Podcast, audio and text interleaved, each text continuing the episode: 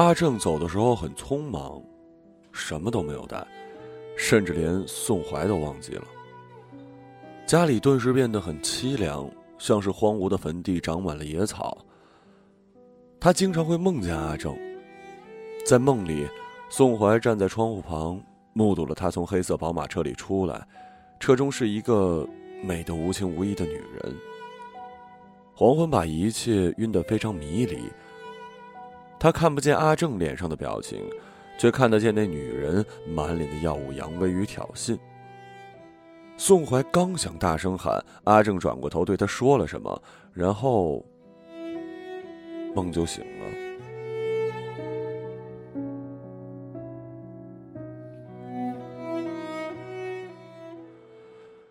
真是一个诡异的梦啊！宋怀有惊无恐，梦都是反的。他这样安慰自己。阿正走了三天，宋怀每天晚上都会重复这样的梦。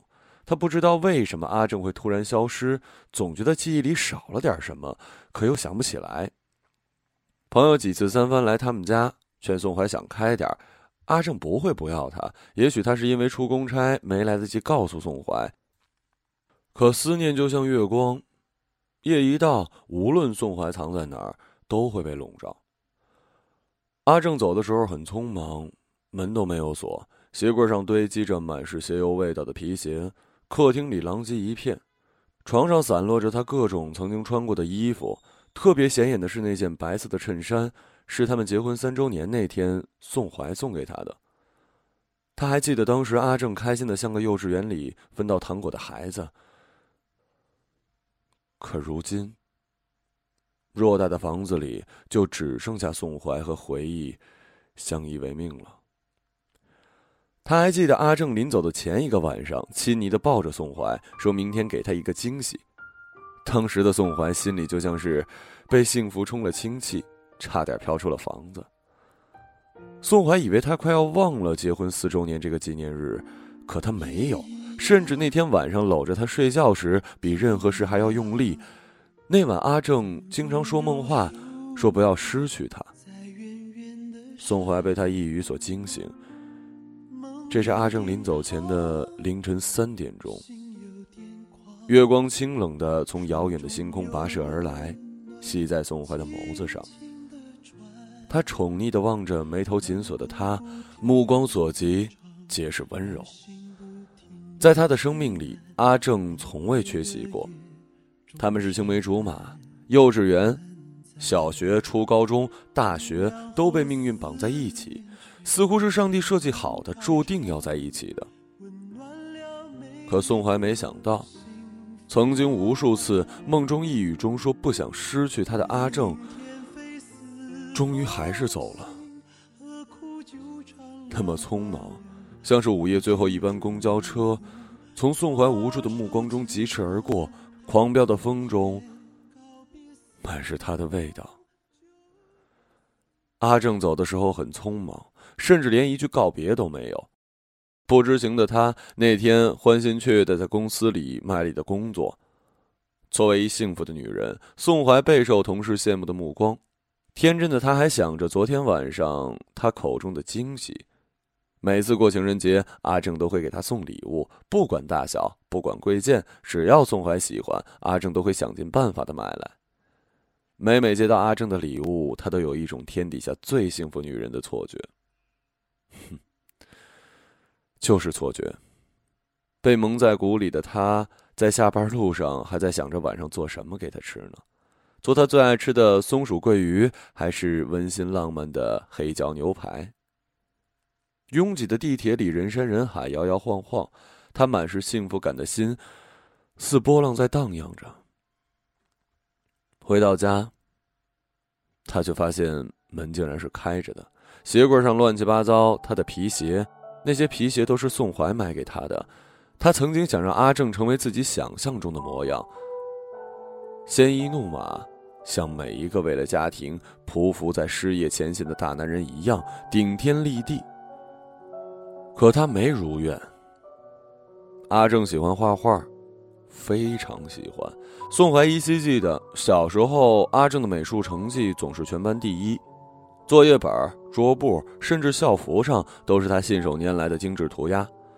高考那年，宋怀偷偷把志愿表给改了。阿正没有去上想去的美术学院。那时的他还不懂得什么叫做自私，只知道生命里不能没有他。他要是走了，自己怎么办啊？落榜那天的阿正和宋怀大吵了一架，他们生命里第一次争吵。阿正脾气执拗，几头牛都拉不回来的那种，非要去美术学院。第二天瞒着宋怀偷偷报了复读的学校。后来当宋怀知道了阿正复读的消息，也是气不打一处来。无奈阿正脾气从小这样，谁也拦不了。整个高考过后的夏天，成了宋怀潮湿阴冷的雨季。过了这夏天，彼此就要各奔东西。可宋怀不想没有他，但是复读一年对他来说太过煎熬了。况且这次考得很不错，不想浪费这个机会。可人生就是这么吝啬，鱼和熊掌不可兼得。宋怀犹豫着，但每次见到阿正的时候，看到他画画时脸上的雀跃，心里就越发的笃定了。终于，上大学的前一周，宋怀跟家里人说要去复读。家里人不同意，他哭着闹着把自己锁在屋里，绝食相逼。父母终于在他的面前败下了阵来。第二年，又是高考时，阿正成功的考上了他连做梦都想去的美术学院。而宋怀呢，为了自己所谓的爱情，放弃了理想，心甘情愿的也考入了美术学院。那个夏天格外的明媚，也是宋怀为数不多的珍贵回忆。他和阿正去了鼓浪屿远行，在月满时分的海滩上，他们肩并肩的依偎在巨大的礁石上。仲夏早已经把咸湿的潮水包得温热，宋怀的脚踝裸露在满是风的空气里。遥远的海平线隐隐约约，海浪翻涌着，此起彼伏，涨潮般的没过脚踝，有一种被包裹的舒适感，贴着他的脚窜了上来。阿正在他的旁边画画，画天上晕得泛黄的月亮，画夜幕上缀满钻石的星辰，画汹涌拍打礁石的潮汐，画月下温婉可人的他。那是宋怀一生中最美好的画面。可他为了阿正苟且自己的生活。不知谁曾经说过，生活不只是苟且，还有诗和远方。他不信这个，因为。阿正从来就不是平仄押韵的诗，更不是虚无缥缈的远方，只是他头发上发夹里的一枚油亮的黑曜石，点缀着生命里每一轮的春夏秋冬。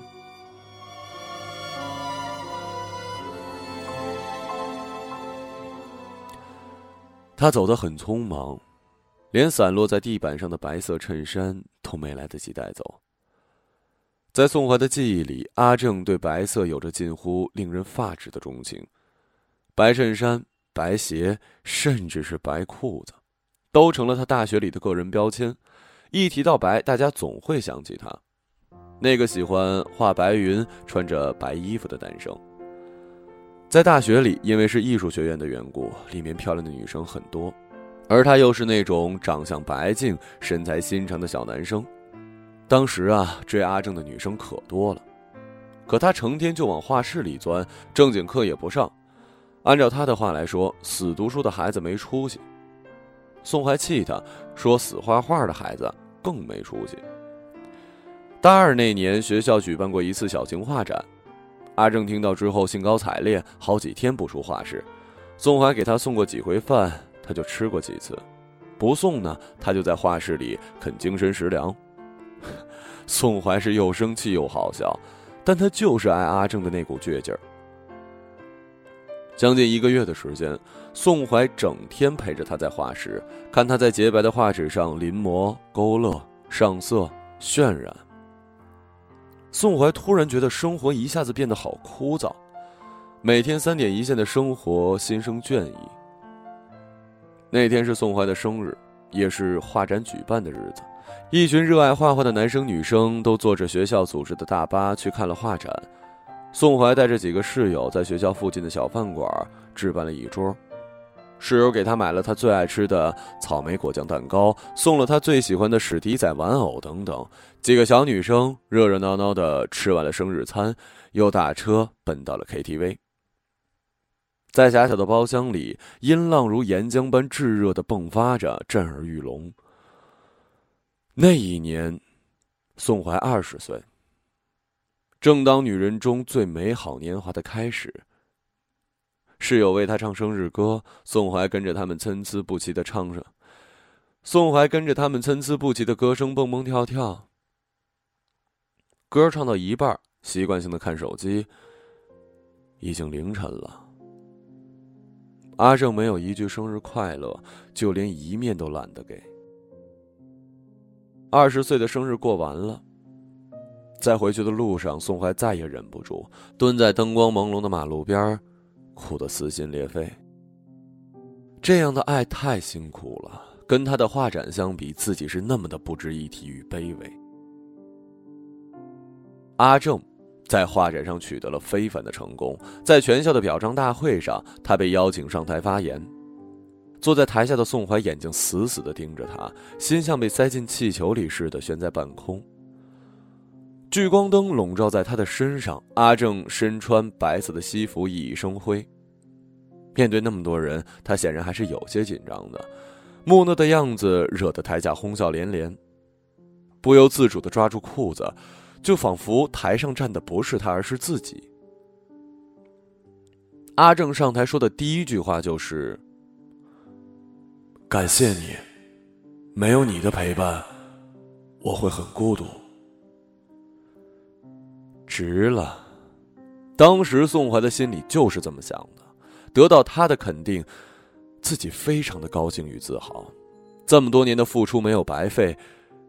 这之后的一年，他们恢复了以前的那样，阿正再也不用整天往画室里钻了，宋怀也不用每次看着他作画时脸颊上的阳光由东向西的偏移了。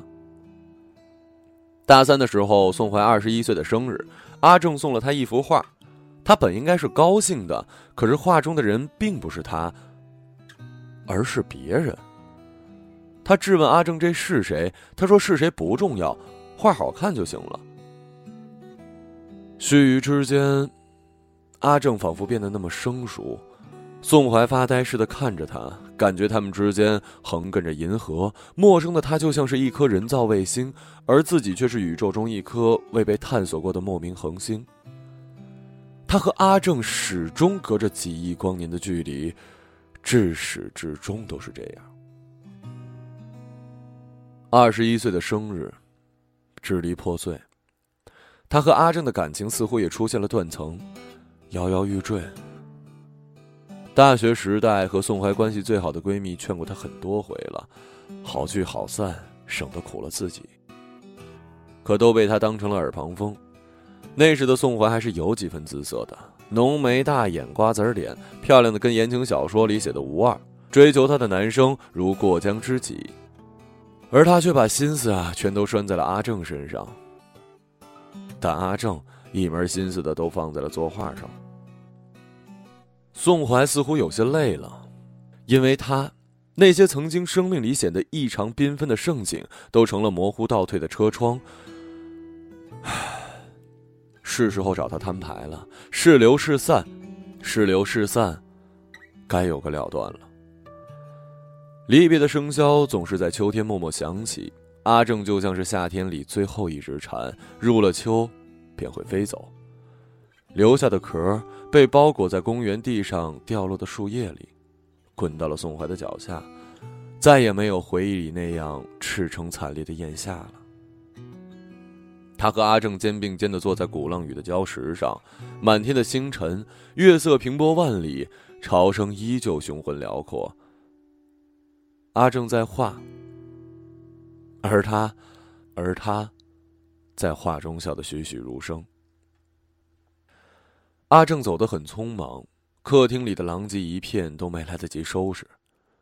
宋怀哽咽着，流着眼泪默默收拾着。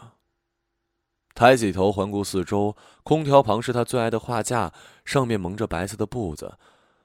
秋天的风像是不羁的浪子，肆无忌惮的越过了窗台，闯了进来，一把撩开画架上的白布。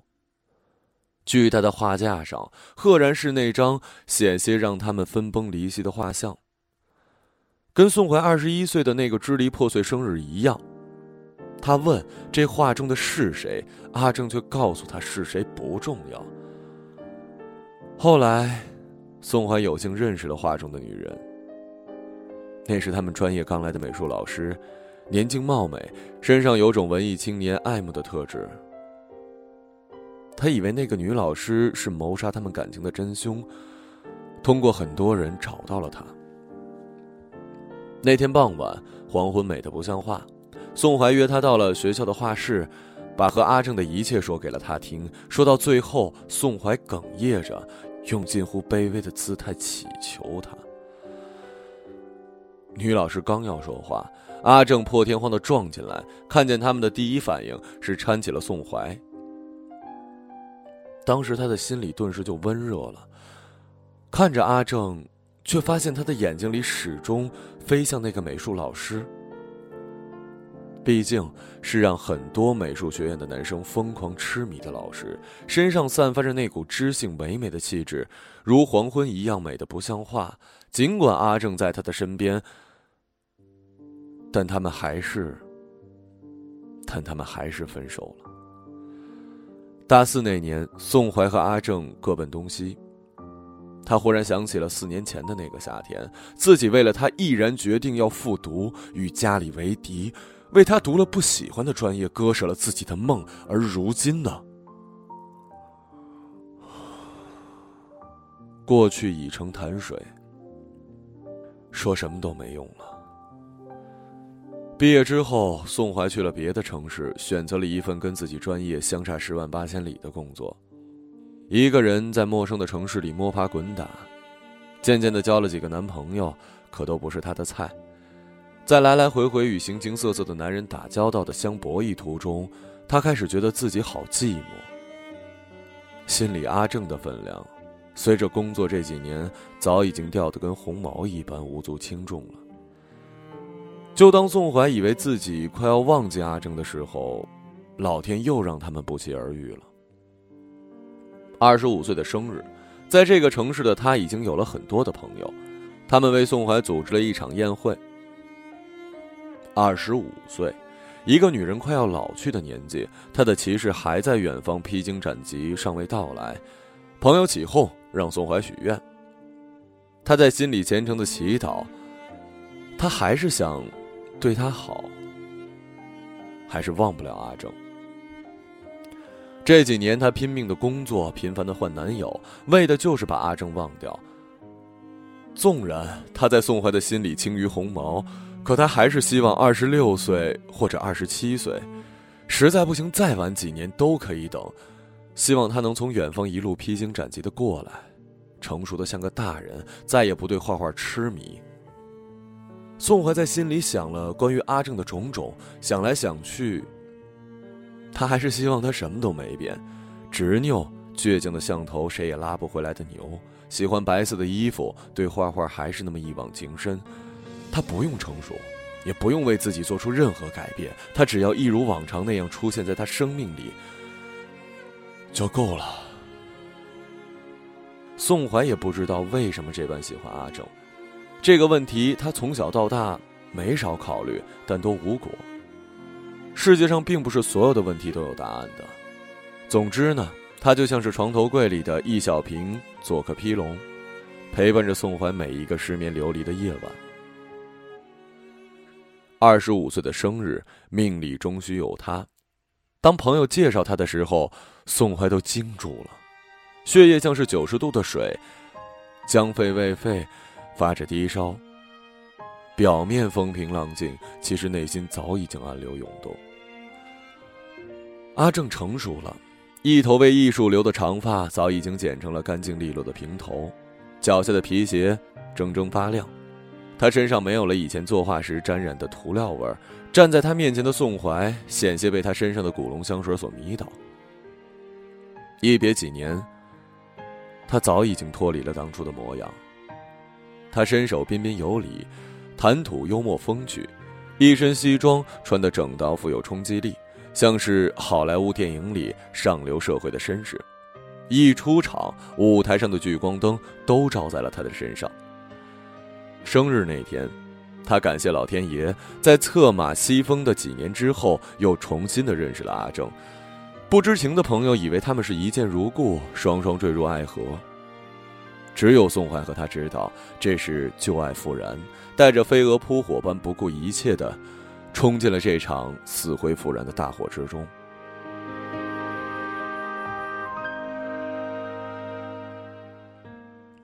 没过多久，阿正辞去在国企高层的工作，利用这几年东奔西波攒来的积蓄开了一家画室。而宋怀呢，也是因为业绩优秀，鱼跃龙门，升职加薪，人生幸福的巅峰已经接近了。他和阿正的感情比以前更加牢靠，宛如金汤城池。阿正仍然喜欢画画，但是对宋怀的热情却有增无减，时常带他去画室参观，外出旅行。一时间，他们俨然成了圈子里公认的模范情侣，就差鲜花戒指，红毯一生相许。宋怀也曾经在半夜里被突如其来的幸福感所惊醒，做梦都能面含微笑。自从阿正归来的每一个季节，都是冰消雪融、草长莺飞的春天。那段时间，他有一种错觉，认为自己是天底下最幸福的女人，在失而复得之后，迎来了自己人生中最明媚的春天。在这个春天，他们登记结婚了。以前宋怀听别人说的最多的一句话就是“婚姻是爱情的坟墓”，可他不想看见阿正和别人合葬在一起，更不想自己变成孤魂野鬼。坟墓就坟墓吧。难道爱情最好的结果不就是用婚姻来盖棺定论吗？婚后的生活异常美满，像是回忆里那天美得不像话的黄昏，时常让宋怀目眩神迷。可是别忘了，这世界所有风靡的不可一世的悲剧，都是以喜剧开头的。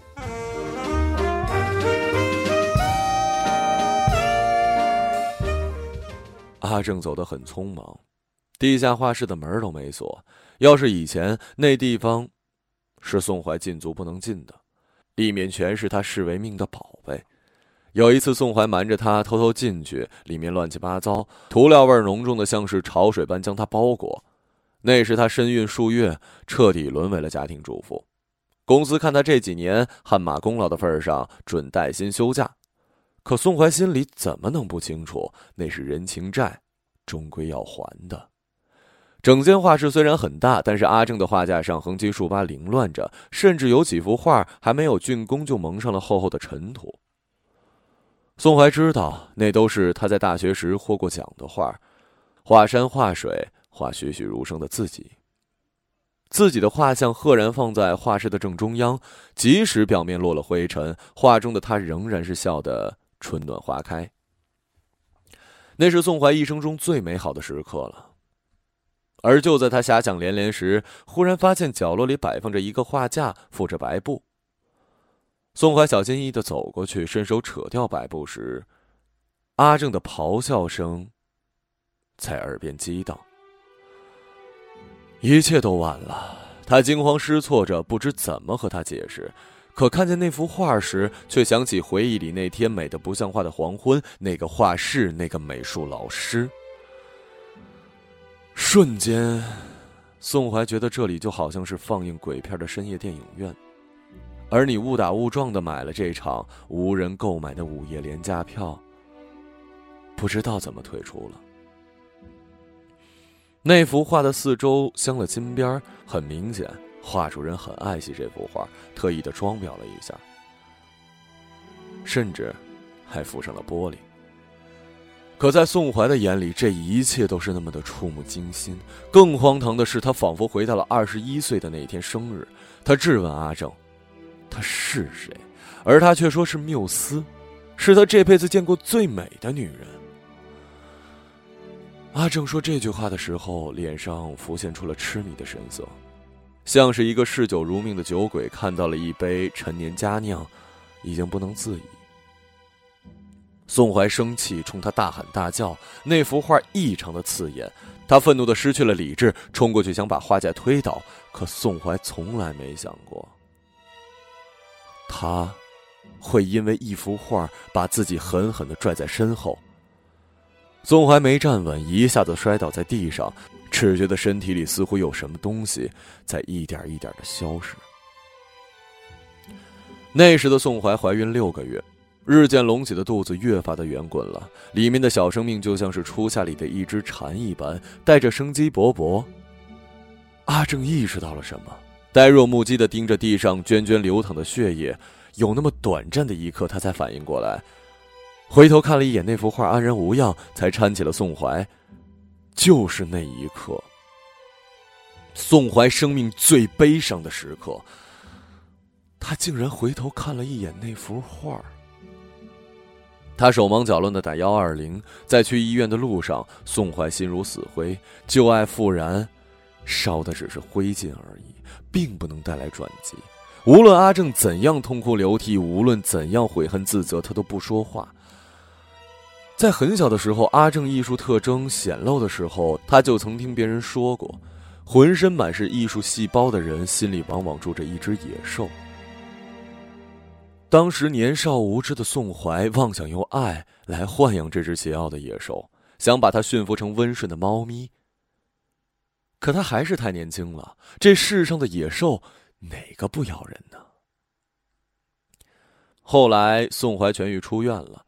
多亏他的细心陪伴，才好得如此之快。关于那件事儿，只字不提。遗忘的是他无法再生育了，做不成妈妈了。这对于一个女人来说是天大的惩罚。因为这个，阿正总是自责。地下画室他再也不去了，外面的画展交给别人打点。宋怀在家疗养身体的期间，他仿佛变了一个人。没日没夜的悉心照料宋怀，温柔似水，不再倔强固执。宋怀也知道，他只是在赎罪罢了。在很多的时候，阿正都会把自己锁在厕所里抽烟，抽完烟就会先哄他睡觉，等宋怀熟睡时，他再偷偷的穿上衣服，出去。可事实上，宋怀并没有睡，站在窗台上，透过窗帘看到阿正开着车急速的飞奔向远方。像是一只漏网之鱼从网中逃脱出来，鱼贯而入至大海。那一年，宋怀就是这么挨过来的，每一天都目睹阿正逃离的狼狈与拙劣的伪装。太累了，看着他从执拗变得圆滑，心生凉意。似乎他和阿正之间的导火索就是在那天黄昏埋下的。宋怀不怪他，只怪自己。怪自己笨到从出生到现在，每一天都会错过末班车，日复一日，年复一年。狂飙的风中渐渐不再有了它的味道，而是一整个街道寂寞如烟的机油味儿。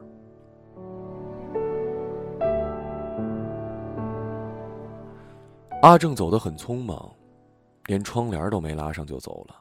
宋怀最讨厌阳光，所以家里的窗帘都是密不透风的，宛若屏障。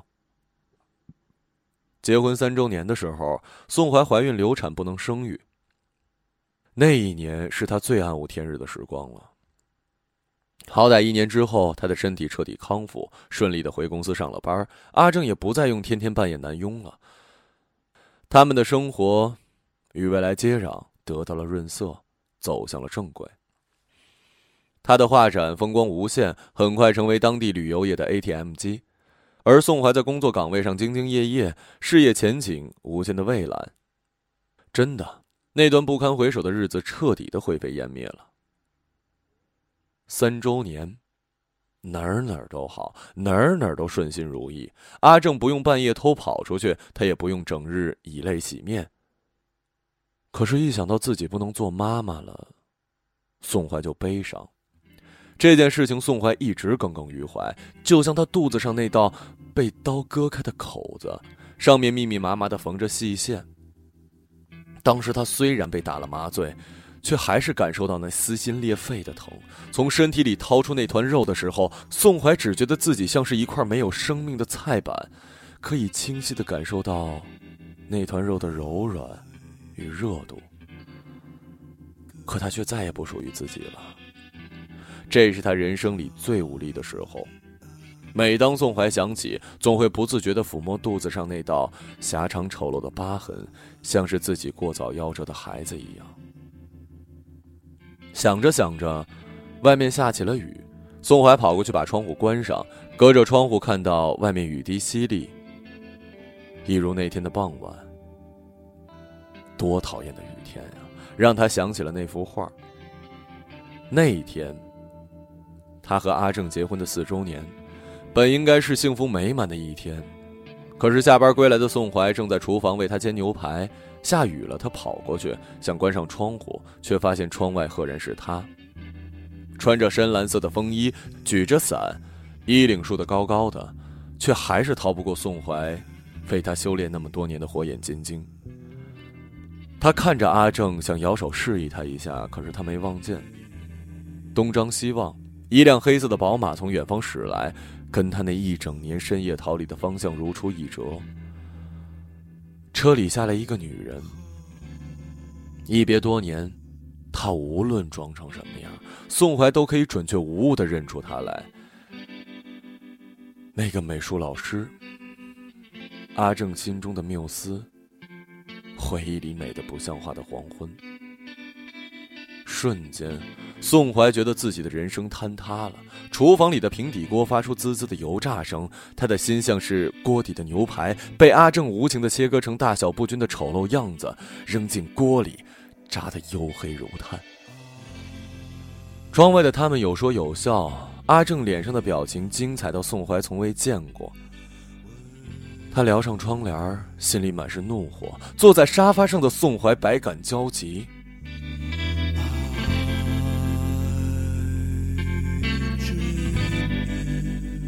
不一会儿，阿正拿着钥匙开门进屋，发现宋怀怒不可遏，笑着拥抱他。可宋怀像一石头一样梗在他怀里。阿正从兜里掏出一盒子，打开，里面是宋怀梦寐以求的星星。是的，跟昨夜说过的一样，他没有忘记结婚四周年。这枚戒指是他跟阿正逛珠宝店时喜欢的那个，当时很贵。他舍不得让阿正买了别的款式，但阿正都看在了眼里。这么多年过去，他还记得。宋怀知道他和阿正之间还是有爱意的。他质问阿正：“那个女人是谁？”一切仿佛再次回到二十一岁那个诡异的生日夜。年轻的宋怀质问他是谁，其实他心知肚明，他只是想要他一个态度而已。时过境迁，当阿正从宋怀的嘴里听到他的时候，一切都回不去了。阿正冷漠的看着宋怀，坐在他的旁边，点上烟，身子像是泥一样的陷进了沙发。这几年他太累了，累到今天再也瞒不下去了。宋怀哭红了眼睛，盯着阿正，眨都不眨一下，似乎转瞬之后他就会走。阿正狠狠地吸了一口烟，恨不得把整个肺子都灌满尼古丁，然后长长的吐出烟雾，缭乱在他脸上。那一刻，宋怀惶恐不安，看不到阿正脸上的表情。许久之后，许久，久到以为自己快要和他老去的时候，阿正突然开口：“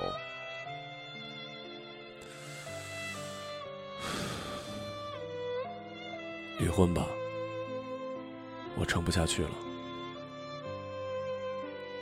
一听这话，宋怀心里马上火了。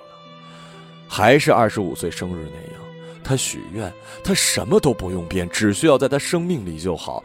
可是阿正要走了，走的还是那么匆忙。这一次，他连午夜最后一班车的机油味都没办法嗅到了。阿正说完。连看都不看他，站起身就想走。宋怀慌了，也跟着站起来，拽着他，嘴上喋喋不休，心里七上八下。他还是爱着阿正的，就仿佛他是自己身上掉下来的一块肉，他已经失去了一团了，清楚的知道那是怎样的疼痛，他不能再失去他了。可爱如瓦斯，易燃，易爆炸。一遇到大火便会炸得粉身碎骨。结婚四周年的六点钟，每一户家庭最温馨的时刻，而他们却在歇斯底里的争吵，像两只难以驯服的野兽，各自用最锋利的角刺向了对方。这个朝夕相处四年的房子，倒像是一个斗兽场，里面尸骨累累，断壁残垣，没有惺惺相惜，只有厮杀。阿正推搡着他，转身就要走出门口。情急之下，宋怀抄起厨房里的平底锅，砰！他应声倒地。锅里为他精心烹饪的牛排掉在了地上，就和宋怀的心一样。阿正还是离开了他，走的还是那么匆忙，甚至连一句告别都没有说。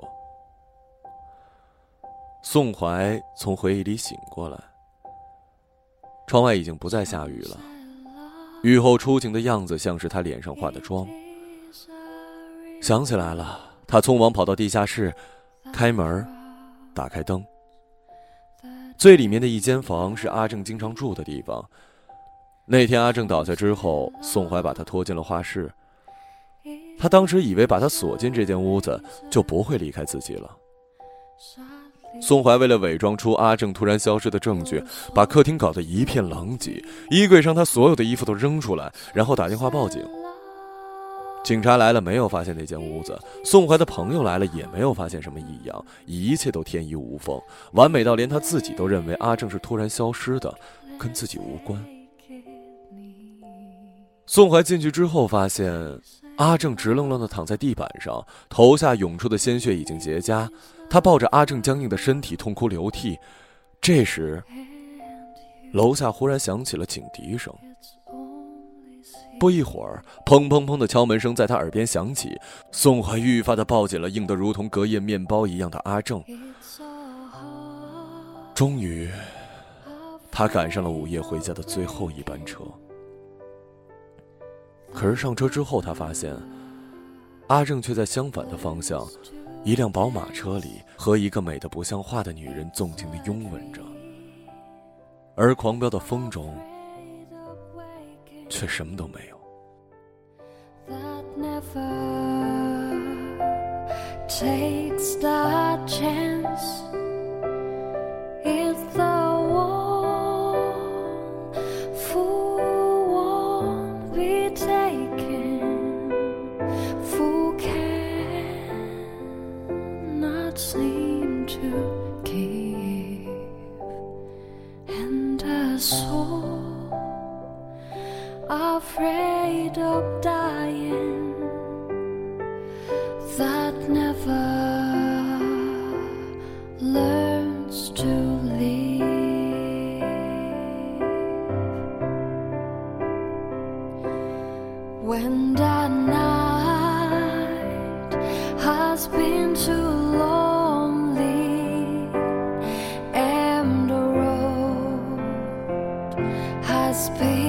to